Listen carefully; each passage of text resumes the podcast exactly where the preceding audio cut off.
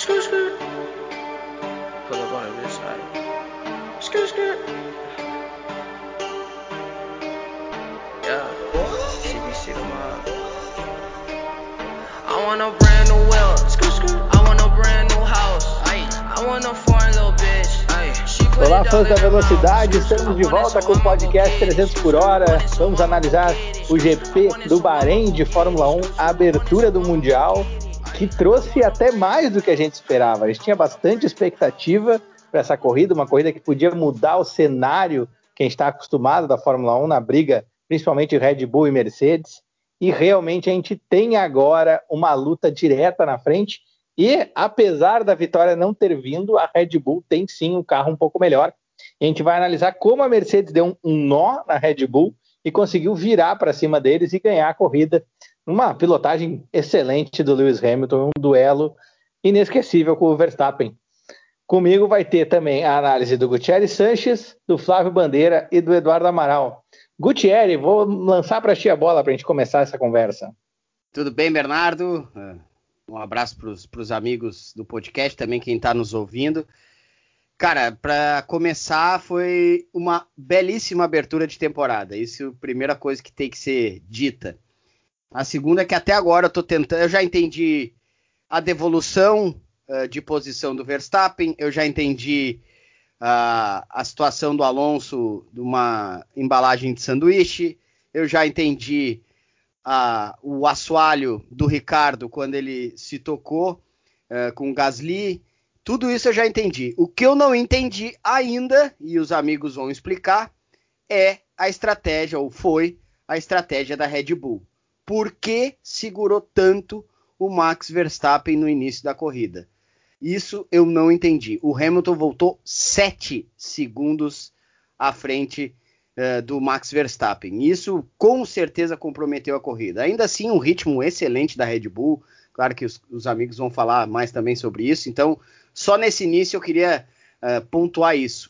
O que fez, o que pensava uh, a Red Bull para ter feito o que fez com o Max Verstappen. De resto, nem dele dá para se dizer que não foi uma boa pilotagem. Ele tá, tá bem, né? Pode ter ficado um pouco nervoso, porque daí é um sete vezes campeão mundial, o cara que mais liderou, inclusive o recorde foi batido no Bahrein. Mas tudo isso a gente pode falar agora no, nos próximos instantes aqui no podcast do 300. Temos uma resposta, Flávio Bandeira, para a estratégia da Red Bull para cima da Mercedes que não deu certo. Pois então, né? Em primeiro lugar aí, um abraço para os amigos, né? Primeiro, para começar, foi uma corridaça, né? Foi um, para mim, pelo menos um prenúncio de que teremos uma grande disputa. Não sei se ao longo de 23 provas, né? A gente não pode descartar da pandemia e, e, se tratando de Fórmula 1, que é uma categoria que corre o mundo todo, eu acho difícil ter as 23 provas, mas né, a Red Bull, olha, praticamente, praticamente não entregou a prova né, para o Hamilton, uh, mesmo que nas voltas finais o, o eu ia falar Bernardo, olha aí Bernardo querendo correr, o, o Verstappen lutou o quanto pôde, tinha muito mais carro, mas uh, a estratégia foi assim uma, uma coisa que uh, beira bizarrice, né? Segurar tanto tempo, sabendo que tinha mais carro, sem a necessidade de, de deixar o, o, Max uh, todo aquele tempo na pista, sabendo que o Hamilton é mestre no, no, no, undercut, é mestre uh, nesse sentido de ganhar posições na estratégia de box e principalmente nas voltas que antecedem o pit stop. Uh, foi uma mancada e tanto da Red Bull na, na, na, primeira prova, mas por outro lado mostra, bem como uh, tu pontuaste, Bernardo, mostra que a Red Bull tem um carro, uh, se não superior à Mercedes, agora para esse início de temporada é um carro melhor, então a vitória da Mercedes foi merecida. Ao mesmo tempo, eles sabem que estão atrás, sabem que né, vão ter dificuldades com essa Red Bull que começa muito bem. E aí, nisso, já, obviamente, que fica já a expectativa para a próxima corrida, mas isso é, é, mais adiante. A minha análise, uh, eu concordo com o Fábio. Eu vou passar para o Amaral, porque tem muita secação do Amaral em cima do Verstappen, esse resultado da corrida. Mas só para eu dar um, apanhado do que, que eu observei. Eu até acho que a Red Bull não falhou na primeira janela de pit stop, porque é a Mercedes que arriscou tudo. A Mercedes ela antecipou um monte a parada do Hamilton. Ela fez o Hamilton parar no que seria a primeira volta da janela de pneu macio, não é nem a de pneu médio. Então eles puxaram muito o Hamilton para frente e aí a Red Bull achou não, eles vão ficar sem pneu, não tem, nós vamos manter a nossa e eles vão ficar sem pneu. Só que a Red Bull na segunda janela ela tinha a opção de fazer o undercut, entendeu? Ela estava com flexibilidade. No segundo pit stop é que eles tinham que ter pensado, ó, o Hamilton vai parar antes.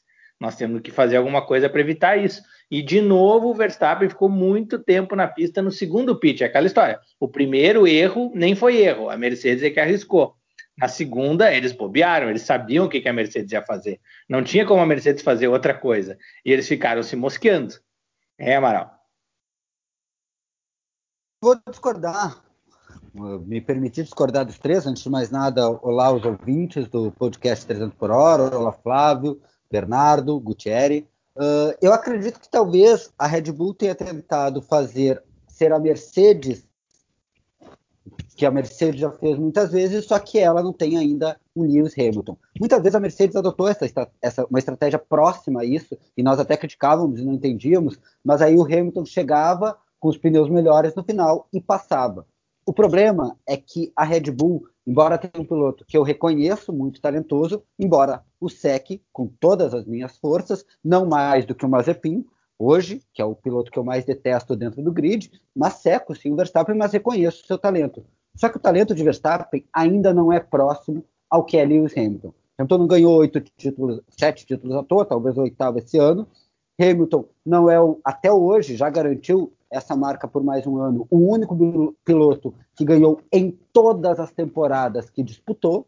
Então, o que aconteceu, na minha avaliação, foi a Red Bull realmente pode ter cometido um pequeno equívoco, mas talvez por um excesso de confiança, e um excesso de confiança que se mostrou com uma razão, porque afinal o Verstappen realmente chegou com mais carro, com mais ação e com todas as condições de ultrapassar o Hamilton no final e não ia dar chance. Mas o que aconteceu foi, na hora da ultrapassagem, por erro do Verstappen, por uma manobra bem feita do Hamilton, que soube defender a posição e forçar o Verstappen a ir para o lado sujo da pista, a sair da pista e ter que entregar a posição de volta, acabou não levando a vitória. Então, na minha avaliação, a Red Bull pode até ter cometido um pequeno erro, mas ele não foi tão definitivo. O definitivo nessa corrida foi, de um lado, a gente tem um piloto muito talentoso, muito qualificado, mas que ele ainda não é Lewis Hamilton, e talvez nunca vá ser Lewis Hamilton, porque cada dia mais esse piloto inglês prova que ele é o melhor da história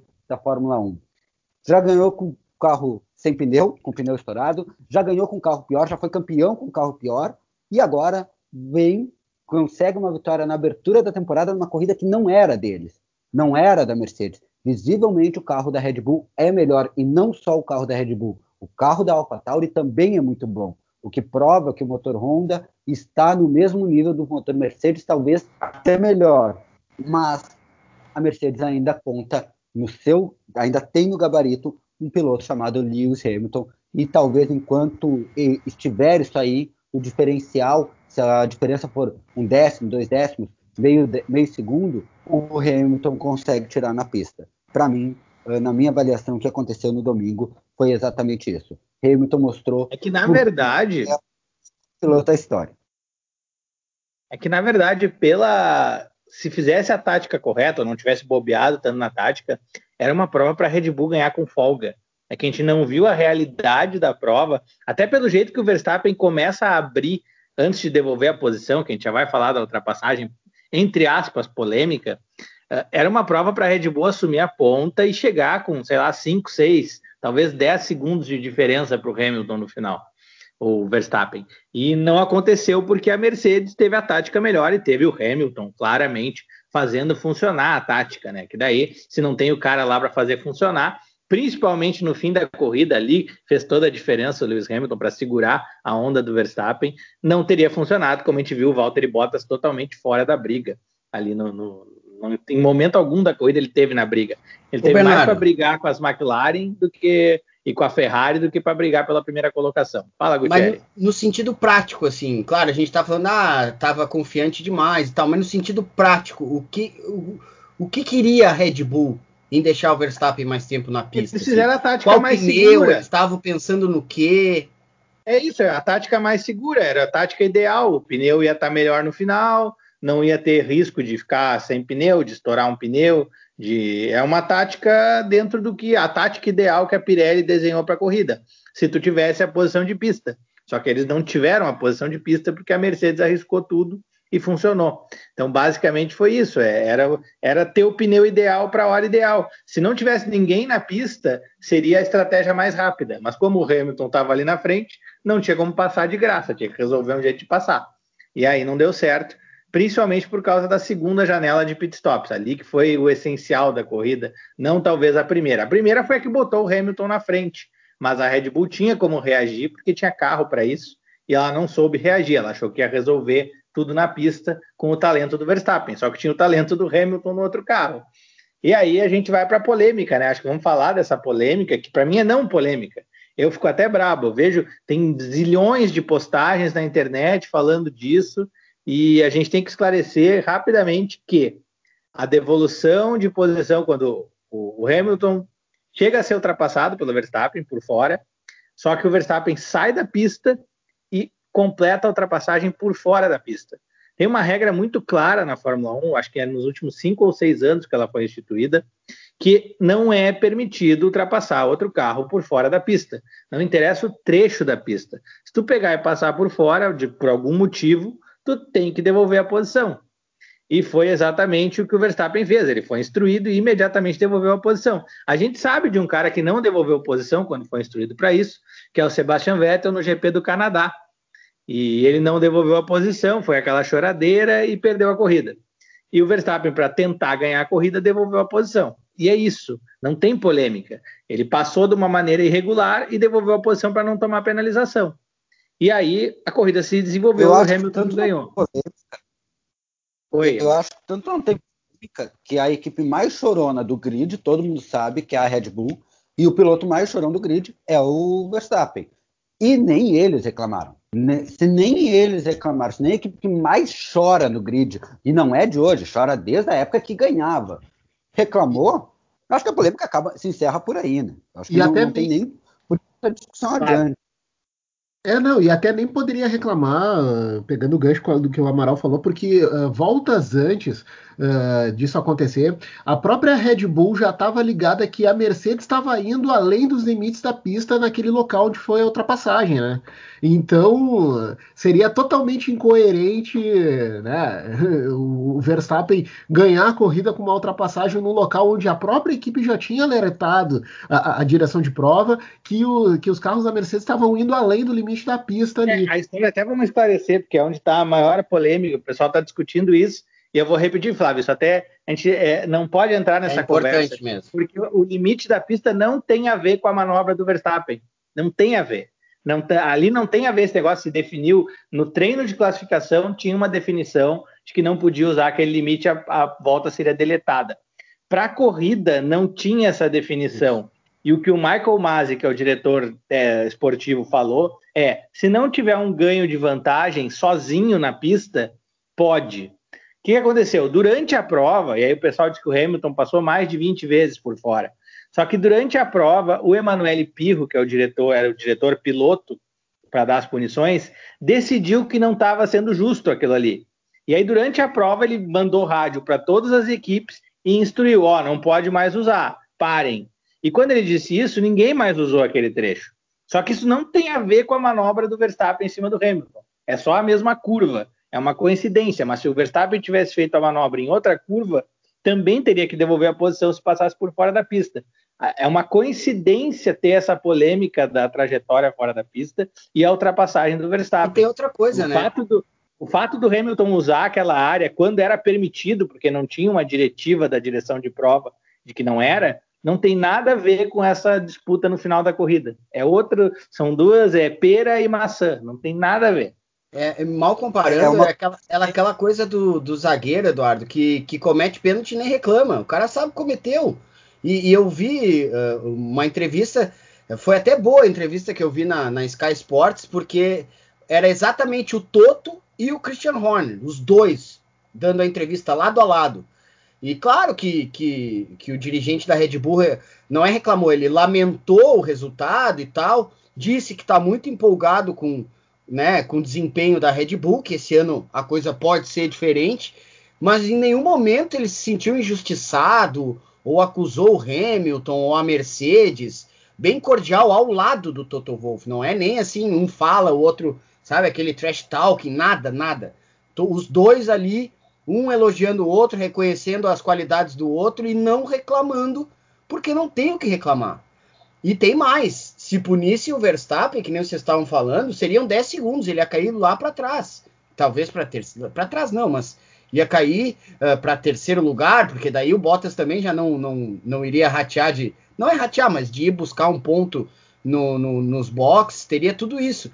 Então, é, é, a gente aqui no fim tá tratando. A gente não, mas assim, muitos torcedores, e isso que o Bernardo falou é verdade. O pessoal ficou passando vídeos de quantas vezes o Hamilton uh, saiu daquela na curva 4 ali. Mas outros pilotos fizeram isso e depois do rádio da direção de prova não teve mais isso. Quando tivesse, ou seria punido, e se tivesse vantagem, teria que devolver essa vantagem. Simples, é simples. Talvez seja muito frustrante para quem está torcendo para o Verstappen, mas calma, talvez ele, até acho que ele é bem favorito para ser campeão esse ano, sinceramente. Estou sendo sincero agora também, tô, sou que nem o Amaral, não, não torço para o Verstappen, mas reconheço a capacidade dele e agora aliada sim a um carro bom, pode vir o título. No entanto, não mereceu a vitória no domingo, no, no Bahrein, não mereceu e é assim que funciona. Eu queria pegar o gancho do que o Gutierrez falou, uh, falaram, né? Uh, sobre essa polêmica em volta. Eu me pergunto se, na verdade, essa polêmica é pela derrota do Verstappen ou pela vitória do Hamilton, porque o que me parece é que muito dessa polêmica é mais um movimento de alguns torcedores que não querem reconhecer o Hamilton como o grande piloto que é. O que para mim é mais importante, talvez até do que toda essa polêmica e do, da, da corrida em si, é o que aponta para o campeonato. O campeonato aponta uma Red Bull hoje sim melhor que a Mercedes. Não é que ela esteja próxima, não é que ela ameace. Red Bull hoje tem um carro melhor que o da Mercedes. E o que, que a Mercedes vai fazer para tentar recuperar? Como o Guti colocou, se for pegar por carro, talvez o Verstappen hoje seja o favorito. A Mercedes hoje não tem o melhor carro do grid. E a gente viu eles tendo vários problemas durante o final de semana inteiro. Então, a gente tem tudo para ter uma grande disputa esse ano, uma disputa interessante entre o Hamilton e o Verstappen, entre a Red Bull e a Mercedes, que acaba sendo suplantada por um, às vezes acaba sendo suplantada por uma polêmica boba, muitas vezes guiada por pessoas que simplesmente não querem reconhecer o talento do Hamilton. Gente, eu detesto o Verstappen, eu quero que o Verstappen rode em todas as corridas, mas eu não consigo deixar de reconhecer o talento dele. Então, por favor, é. vamos reconhecer o talento de Hamilton e olhar para quanto esse campeonato pode ser interessante pelas equipes.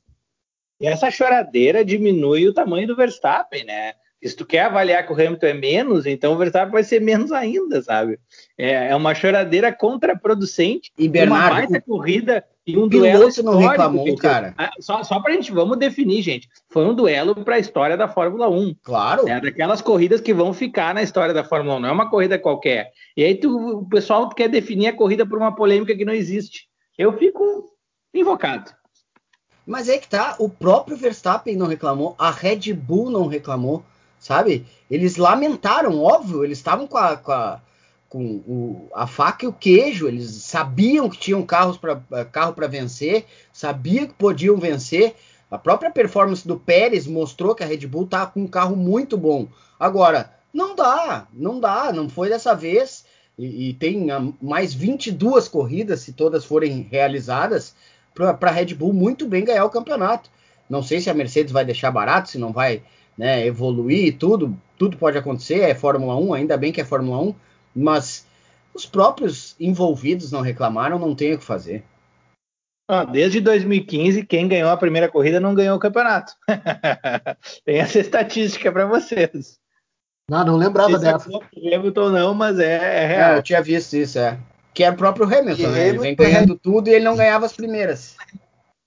E Hamilton e Red Bull não ganhavam a primeira corrida há muito tempo. A disputa era interessante nesse ponto. A corrida de estreia, nem o Hamilton nem o Red Bull não ganhavam há muito tempo. Eu não me lembro agora exatamente os anos, mas olha, fazia uma era. Pois é. Mas avançando a pauta, vamos falar sobre o resto da galera. Falamos bastante aí sobre o principal evento da corrida, desmistificamos uma polêmica que não existe, mas acho que a gente tem que dar um espacinho para os outros pilotos, porque teve bastante gente com performances interessantes Acho que vamos começar, deixa eu ver, pelo Sérgio Pérez, né? Foi votado piloto da corrida, até não acho que ele tenha sido piloto da corrida, mas a torcida votou. O Sérgio já conseguiu mostrar mais que o Gasly e o Albon na Red Bull nos últimos dois anos, mesmo tendo um final de semana todo arrevezado, todo atravessado. Uh, treinou mal, largaria em décimo primeiro, o carro quebrou na volta de formação. Uma coisa interessante, quando quebrou o carro, ele ficou sem rádio, a eletrônica toda pifou e ele, sem auxílio da equipe, ele teve que achar um jeito de reiniciar o carro. Ele tirou a direção, deu um soco na direção, botou a direção de volta, reiniciou o carro e aí ele conseguiu entrar na corrida. E aí depois disso ele foi o piloto mais combativo, né?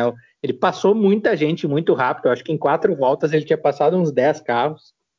E a partir daí ele, ele também parou no safety car e fez funcionar para chegar em quinto teria chegado em quarto, porque a Red Bull também bobeou na tática de corrida do Pérez. Toda a tecnologia do mundo que ainda se resolve no soco. É, o, o, o, Pérez deu aquele famoso tapão que a gente dava no monitor quando a gente tinha um computador muito velho. Dava um tapão no monitor e ele funcionava. Foi Outro lado da CPU mesmo, assim, quando, quando, não, sei lá, ligava o cooler, começava a esquentar, tinha que. Ou ele não ligava e tinha que ligar, dava aquele tapa, assim. Uhum. Acontece, né? Acontece. Mas o fato é que no que dependeu do braço do Pérez, já se confirmou, né? Já se confirmou.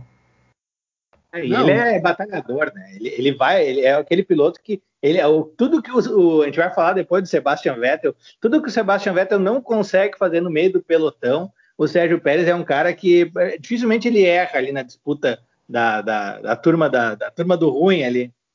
Não, ele já deixou, pelo menos para mim, ficou bem claro, evidente, que aquele, aquele terceiro lugar do Bottas ali, logo, logo vai ser do Pérez. O Pérez vai frequentar bastante aquele terceiro lugar ali no pódio, no mínimo.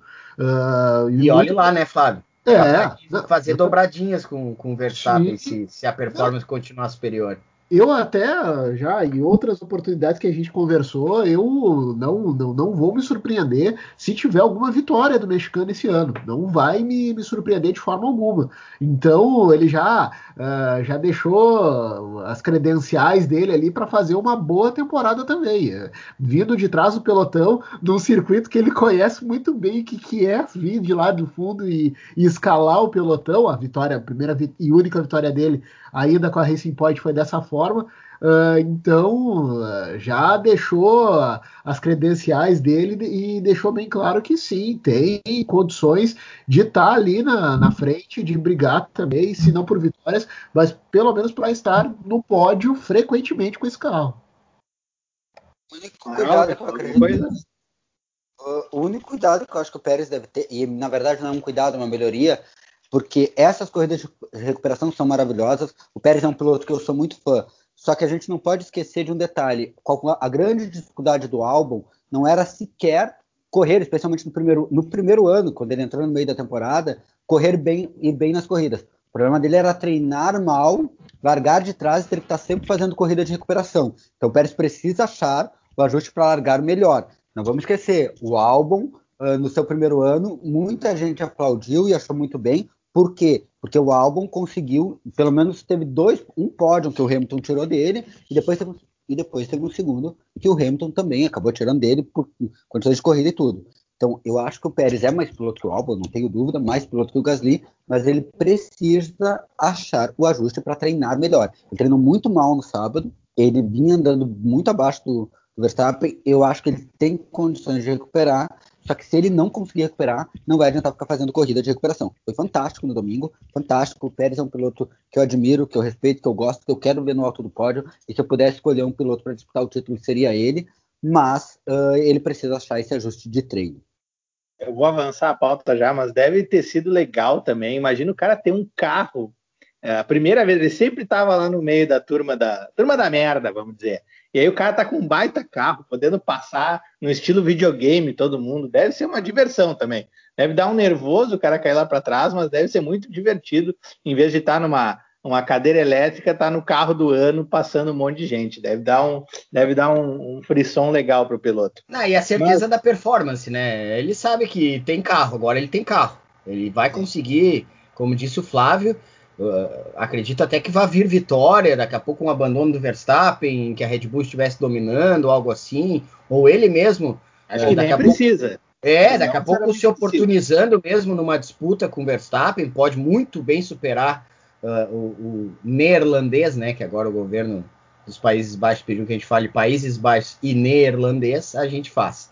Uh, mas a gente pode muito bem ver batalhas interessantes entre os dois. E ele tem condições.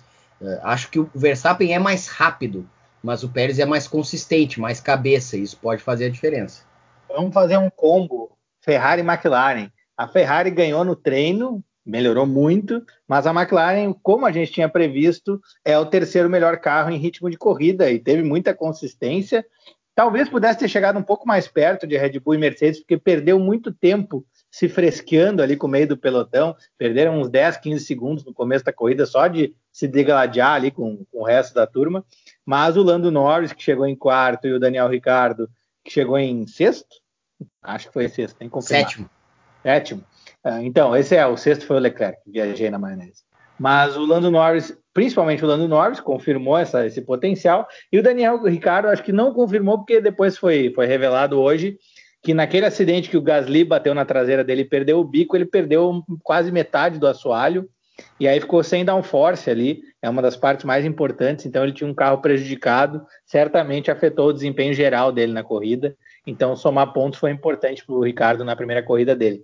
Mas tem essa briga que eu acho que vai ser muito interessante, que é McLaren e Ferrari, que é uma briga clássica, né? E são bons pilotos, né? Já, já deu para ver isso, o né? O quarteto é genial. Os caras são bons pilotos mesmo. O Sainz estava numa briga muito legal com o Vettel e o, e o Alonso. Ele saiu muito bem ali pelo lado, deixou os dois para trás. O Leclerc é um baita piloto. Os dois da McLaren, o Ricardo nem se fala. O Norris também faça as pataquadas, mas é um bom piloto, é rápido. Cara, é, é, um nível de grid, olha, muito bom esse da Fórmula 1 desse ano. E ficando nesses quatro, que nem disse o Bernardo, é legal ver a Ferrari de volta e com pilotos com fome, que mesmo na dificuldade de ritmo de corrida, eles vão vão para cima, vão para dentro. Não, e o mais legal é bem Só isso menos... que... Opa! Menos se tudo virar genial, o que, que sobra pro resto? Né? Menos no genial, mas é. Acho concordo com tudo que vocês disseram, tirando o genial. Não, mas assim, ó, mas assim, ó, uh, concordando com o que o Gucci disse, eu acho que o mais legal assim de tudo, pelo menos para mim, assim, é ver a Ferrari de volta, assim. Uh, claro que é, não é aquela Ferrari que a gente quer ver lá na frente brigando com Mercedes e Red Bull, ela não tem a menor condição, para isso agora, mas ali podendo disputar com a McLaren, a terceira força, já no início da temporada, vindo de um 2020 pavoroso, foi bem legal, assim. E aquele início ali do Leclerc, que, que chegou a, a ficar ali eh, na, na quarta, quinta posição, logo no, na, nas primeiras chegou voltas. Ser terceiro, passou o Bottas. Isso, chegou a ser terceiro, bem lembrado. Uh, já deu uma, uma mostrinha assim de que, olha, esse carro para esse ano pode render coisas boas para a Ferrari. Não vai render vitória, mas numa situação hipotética pode até render um pódio. Aquele carro horroroso do ano passado não deu dois pódios para eles. Eu acho que esse ano tem a possibilidade de, né, de ter um avanço, é, até porque pior do que aquele 2020 da Ferrari, acho difícil. Então é muito bom ver ela de volta e bom ver ela disputando com a McLaren, que a gente já também conversou várias vezes. É, ela vem já de uma ascensão, de uma recuperação depois de anos bem difíceis, né? desde aquela parceria frustrada com a Honda, e aí agora com troca de motor, troca de piloto, é, eu pelo menos carrego uma, uma, uma, expectativa, uma perspectiva muito boa é, para a McLaren e posso colocar a Ferrari nesse balaio junto. Podem fazer esse 2021 bem legal. Esse motor super evoluído, que o principal que a Ferrari fez, ela melhorou o carro, mas o motor evoluiu muito, deve ter ganhado uns 60 cavalos pelo menos ou 80 cavalos em relação ao que tinha no passado, até porque as outras equipes também melhoraram. E esse motor melhorado colocou a Alfa Romeo na briga dos pontos, que a Alfa Romeo antes era só numa corrida muito excepcional e agora ela vai incomodar. E também eh, salva a pele da Haas, porque a Haas, se não melhorasse o motor, estava tomando 4 segundos. Estaria naqueles anos assim que era uma equipe que ia ter dificuldade para classificar no 107% do tempo, se esse motor não melhorasse. Amaral. Eu como uma, uma clarista, se é que isso existe, eu sou um torcedor assumido da McLaren, a equipe que, como equipe de Fórmula 1, a que eu sempre torci, e não tem ligação apenas com o Ayrton Senna, eu gosto muito da, da equipe McLaren, uh, torço muito para ver a McLaren bem, e acho interessante, em qualquer lugar do pelotão, essa briga McLaren Ferrari, que talvez seja a briga mais acirrada da Fórmula 1 atual e da Fórmula 1 uh, dos últimos 30 anos. Dito isso, e também fã do Daniel Ricardo, que é um piloto que eu tenho profunda admiração como piloto e também como ser humano. Dito isso, uh, eu vou aproveitar o gancho do que o Bernardo trouxe da Haas, porque eu pensei em propor aos ouvintes, aos amigos do 300, a vocês, um, um jogo de a gente tomar um shot de alguma coisa, um, uma, uma cachaçinha, um skin, uma cervejinha, a cada rodada do Mazepin. Mas eu acabei de desistir disso, porque senão nós teremos sérios problemas com todo mundo no final de semana, porque não vai dar para chegar ao final da corrida que todo mundo vai ficar bêbado das primeiras quatro voltas. Que piloto desprezível e que ser humano desprezível e que alegria ver ele rodando. Eu queria fazer esse adendo. A zica da galera foi tão forte, tão pesada, que o cara não completou a primeira volta. É, ele sair do box já é lucro, né? Do jeito que é. tá a pressão em cima dele, se conseguir sair do box, ele tá no lucro. É, a Haas, como equipe, tá sofrível e, e, e com o Mazepin nem, nem se conta. Eu, eu, vou na mesma linha do Eduardo. Olha, eu, eu, dei uma risada. Claro, primeira coisa, integridade física, né? Não, não posso ter restrições uh, tamanha a um ser humano a querer que ele se quebre e tudo mais. Se é para ele ser punido de alguma forma, que seja uh, dentro da, da, da, normalidade, dentro da humanidade. Eu não posso querer é um detalhe, que faça né? o que eu dei. Ele Mas assim, que, mesma... que, eu dei risada quando ele bateu, ah, bem feito. Ele bateu na mesma curva do Grosjean, só que do outro lado lá. Curiosidade. O Grosjean bateu na reta depois da curva, mas foi quase no mesmo ponto. Curiosidade. É, e o dele foi erro mesmo, assim, né? Foram buscar o onboard e tal, ele simplesmente ele na hora de reacelerar ele rodou. Só isso.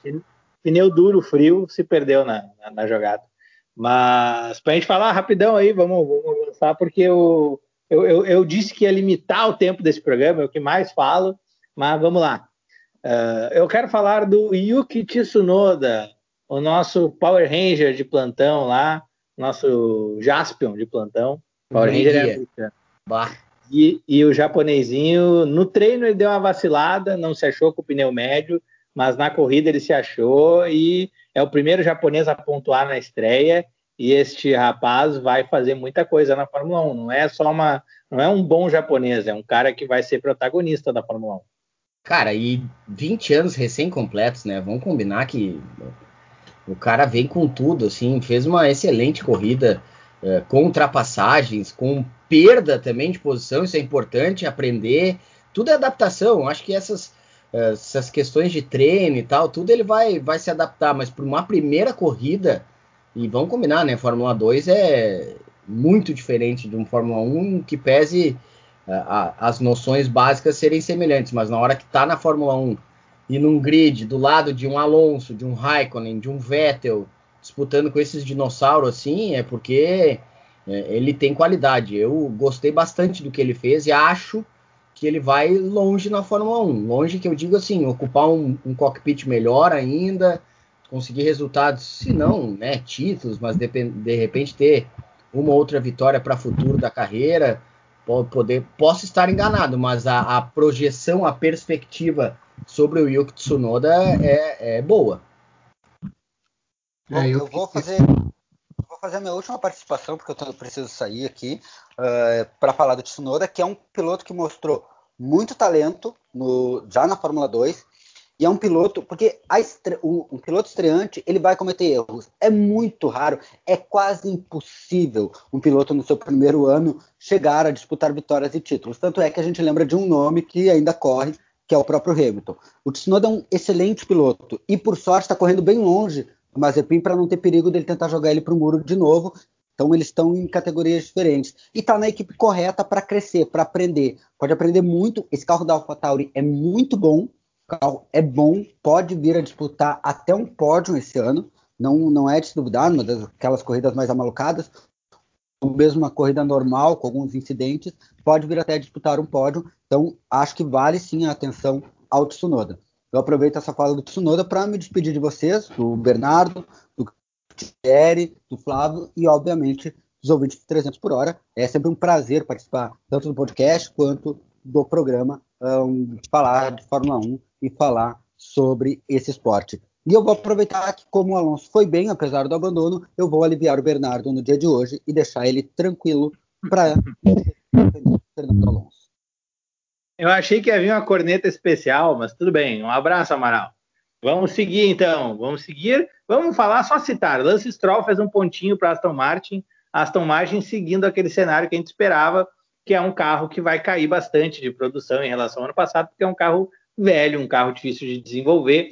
E tem eh, ainda, como o motor Mercedes não tem toda aquela vantagem que tinha ano passado, por exemplo, pro, da Ferrari ou da Honda, também tem essa queda de desempenho, mas muito mais pelo desenvolvimento do projeto antigo deste carro da Aston Martin. Caiu e o Lance Stroll não foi mais do que um pontinho para ele de lambuja, mas um bom trabalho do Lance Stroll, ele se manteve é ali no bolo. É, é um cara que, que assim, é, não é desses pilotos que a gente estava elogiando, daquele quarteto de McLaren, jamais e tal, mas também não é aquela coisa quase desprezível que pensávamos ser, que ele ser, uh, quando chegou na Fórmula 1, de ser ah, só um filho de um ricaço e tudo mais. Ele é um pouco disso, mas ele também é um pouco de um piloto médio, assim, certo respeito. Ele faz bem o trabalho dele. E, e queira ou não queira, né? Circunstâncias, tudo mais, a gente pode explicar e tal. Mas queira ou não queira, melhor que o Vettel, né? Pelo menos nesse final de semana, né? É, mas o, o, Stroll, a gente, pelo menos assim, faz um bom tempo que eu tenho comentado, ele é um dos pilotos do grid atual que dá para se dizer que evoluiu bastante em relação a ele mesmo, né? Ele, bem como tu pontuou, Guti, ele não é mais, ele não é um piloto desprezível, né? É, ele chegou, obviamente, com a pecha de ser né, um filho de um bilionário, enfim, com muito dinheiro, mas aí ao longo dessa, dessa trajetória dele, e eu falo especialmente a temporada passada, ele evoluiu bastante, né? Hoje ele é um piloto que uh, passa longe de ser, de estar entre as feras do grid, podemos dizer dessa forma, mas também nem perto de um piloto desprezível, de um piloto ruim. Uh, ele, ele chegou num nível, uh, digamos assim, de pilotagem na carreira, enfim, que ele é um piloto que ele está começando a ser aquele piloto confiável no sentido de entregar resultado. Seja um pontinho, seja, sei lá, um Q3, algo assim nesse sentido, ele tem se, uh, digamos assim, se portado como um piloto que tem contribuído muito para a equipe. Uh, em que pese a gente sabe que esse carro da Aston Martin tem as limitações, dos quais até o Bernardo já falou diversas vezes, uh, o Stroll está conseguindo fazer o, o seu trabalho e sempre que possível, acredito eu, tendo possibilidade, vai beliscar aí um ponto, dois pontos numa corrida, como eu falei antes, figurando ali num Q3, uh, Q2, algo assim nesse sentido, diferente do Vettel, que né. Vai ter que ser ele. Oi? Vai ter que ser o Stroll, porque o é. Vettel, pela amostragem. Terrível. Antes de falar do Vettel, eu tô guardando o melhor pro fim. Não, tô brincando. Mas citar o Kimi Raikkonen, que fez um bom trabalho com a Alfa Romeo, e chegou ali, quase beliscou um pontinho. Ele chegou a estar em décimo, mas era o Tsunoda que vinha atrás dele a mil por hora. Ele chegou a entrar no rádio. Ele perguntou: Ah, estou disputando o último ponto. E aí o Tsunoda passou ele e ele entrou no rádio. Não tinha a menor chance zero chance de manter esse ponto. E aí ele chegou em décimo primeiro, mais um abandonozinho, uma coisinha errada que acontecesse, acontecesse com alguém, e o Raikkonen levava esse pontinho. O veterano ainda tem um gás para queimar, e isso é bacana de ver. O Raikkonen, o interminável Kimi Raikkonen, esse personagem maravilhoso. Fernando Alonso, é, o Amaral já disse que foi bem, e realmente foi bem. O Alonso botou a Alpine no Q3. É um carro que não, se não está fora desse bolo para disputar como quarta força está perto, nas mãos do Alonso. Acho que o Ocon não vai conseguir fazer um trabalho tão bom. E o Alonso teve azar, né? Ele começou na primeira janela de pit stop, ele estava muito bem. Ele fez um undercut que botou ele na frente do Stroll e do Ricardo. Só que a partir daí entrou uma obstrução no duto de freio traseiro. E o freio traseiro, além de ser importante para frear, é ele que recupera energia que dá mais potência para o motor. Então, toda a segunda janela de, de, de depois dos pitstops, o Alonso estava com menos potência. E por isso que também teve aquela briga com o Vettel de pneu velho, que foi muito legal a briga, mas foi muito mais por ele estar sem potência, porque ele tinha mais pneu que o Vettel, do que por uma, digamos, um desempenho melhor da Aston Martin. Então foi legal o trabalho do Alonso, pena que não deu um resultado. Teriam vindo aí uns dois pontinhos, talvez, um pontinho pelo menos, nessa reestreia dele na Fórmula 1. Não, Mas vai ser. Fala, Flávio. Não, e foi legal. Depois eu fui. Né, claro que pós-corrida a gente vai dar, dar um giro nas redes sociais, né? Seja dos pilotos, das equipes. E fui uh, olhar as redes sociais, principalmente o Instagram do, do Alonso. Uh, ele fez um comentário até bem positivo, ele se mostrou muito satisfeito e, cara, é, isso é até né, ser repetitivo, né? A Alpine sabe que ali tem um piloto que pode entregar o resultado, né? Uh, já mostrou, depois de anos fora da categoria, na primeira prova o cara já consegue colocar o carro no Q3, Uh, e aí, a partir disso, na própria corrida, ele consegue fazer antes ali da, da, da, primeira parada, fez uma primeira perna de corrida muito boa. Cara, é, é, do Alonso a gente só, só pode esperar desempenho dessa forma para melhor, né? Não tem. Não aí tem que tá. Coisa, né? e, e, fica claro que ele vai ter um desempenho assim acima da Alpine, né? Dá para ver que ele vai tirar um pouquinho mais até do que o carro pode dar. Em alguns momentos a Alpine não foi páreo em algumas batalhas ali, que o Alonso inclusive participou, o próprio Ocon também teve em algumas delas, mas ele mostra que quando depender do piloto, não vai faltar piloto. Isso já ficou bem claro já de início. O cara vem com muita vontade. Claro que eu não acredito muito que a Alpine e o motor Renault vão poder dar muita coisa assim para ele, mas ele vai entregar com certeza o máximo uh, que puder, como um Raikkonen da vida. Pode ter certeza que o que o Raikkonen faz na Alfa Romeo é o máximo que a Alfa Romeo pode, pode dar, entendeu? Então, isso é legal ver piloto desse nível, assim. Diferente do Vettel, né? O próprio Stroll provou que dá para fazer mais com, com a Aston Martin. Claro, são circunstâncias, tá se adaptando, recém chegou, mas é, é, é diferente a perspectiva que fica pra gente. Não, e, e, pelo menos eu não sei, eu, claro que o Bernardo, o Bernardo é mais suspeito para falar do Alonso, né? Eu já disse várias vezes as minhas restrições ao piloto espanhol, mas uma coisa que pelo menos, e, e eu acho que com o tempo, com o passar do tempo, dos anos e a idade, enfim, uh, uma coisa que eu acho que dificilmente a gente vai ver é aquele Alonso que lá na época da McLaren mais enchia o saco do que corria.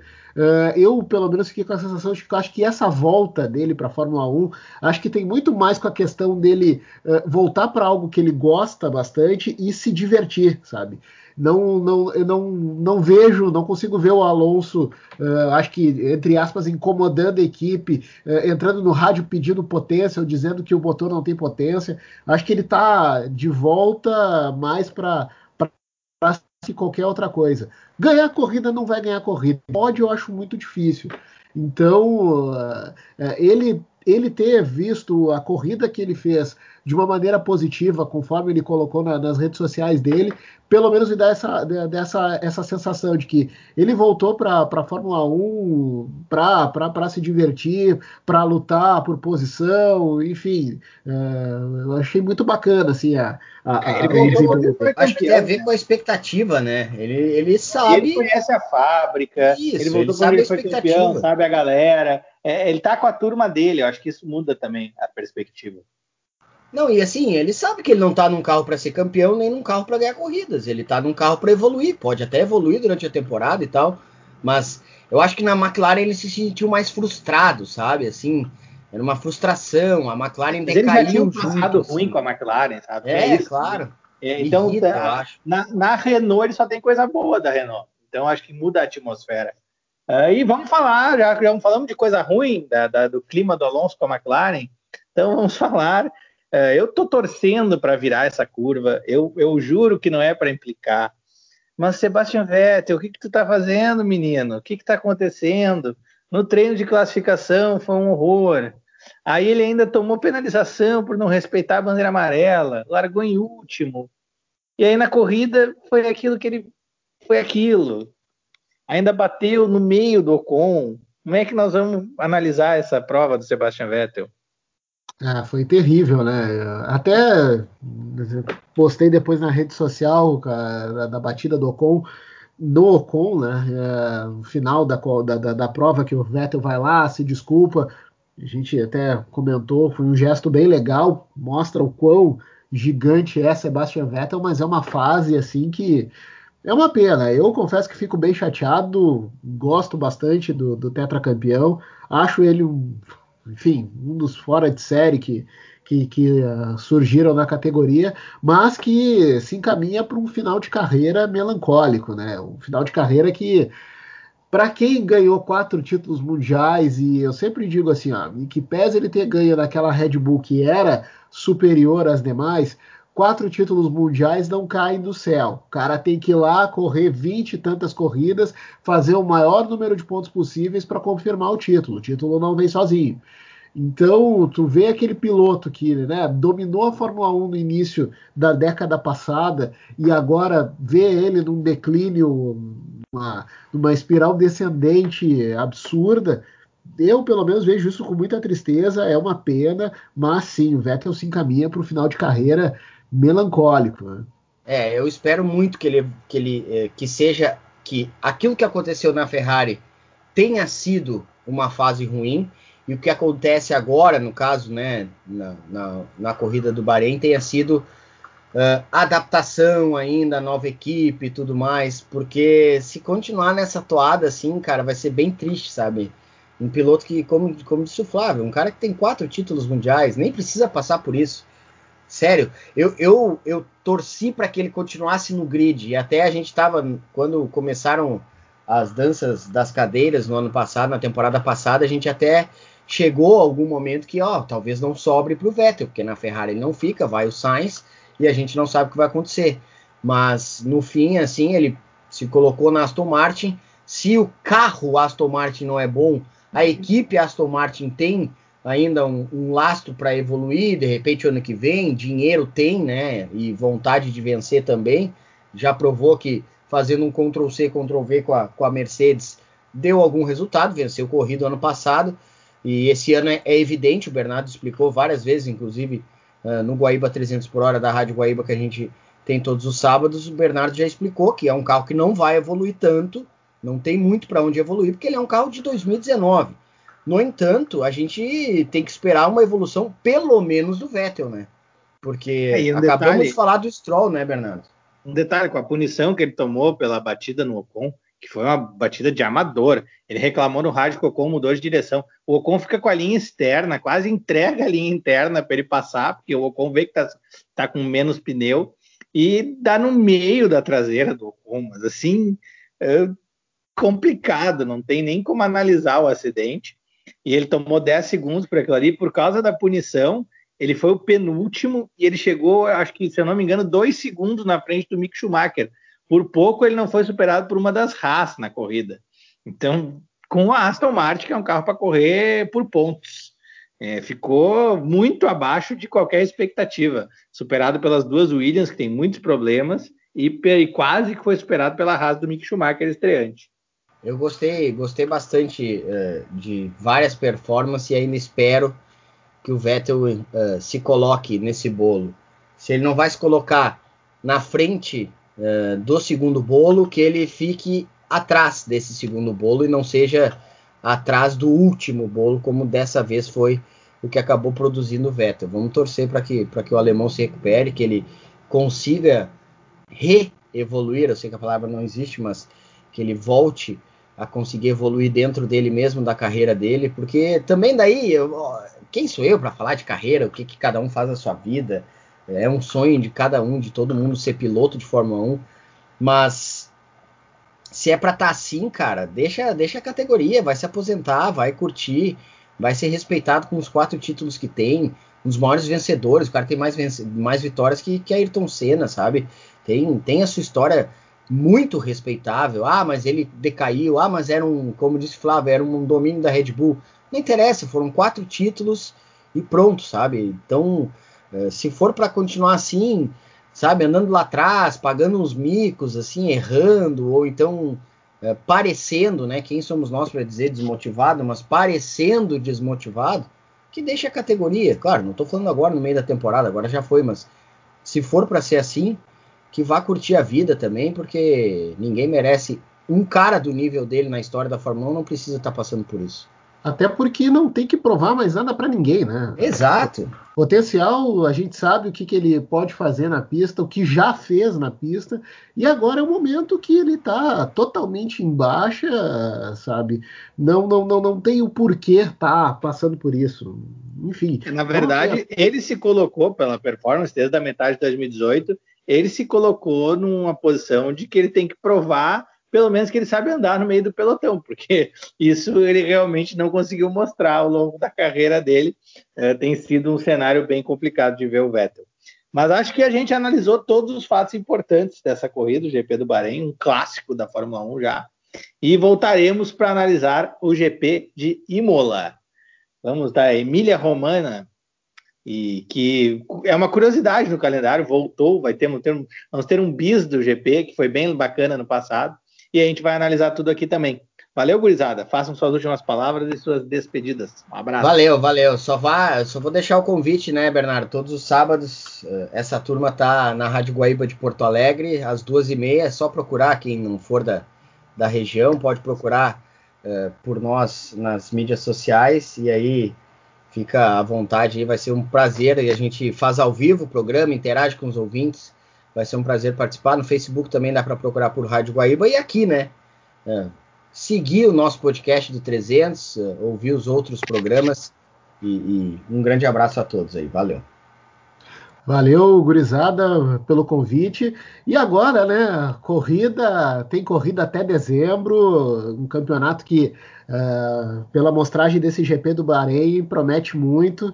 E vamos lá, né? Uh, vamos, vamos ver o que, que o que, que espera esse, esse duelo Vettel, Hamilton e Verstappen, Red Bull e Mercedes. Valeu, gurizada, abraço. Falou, um abraço.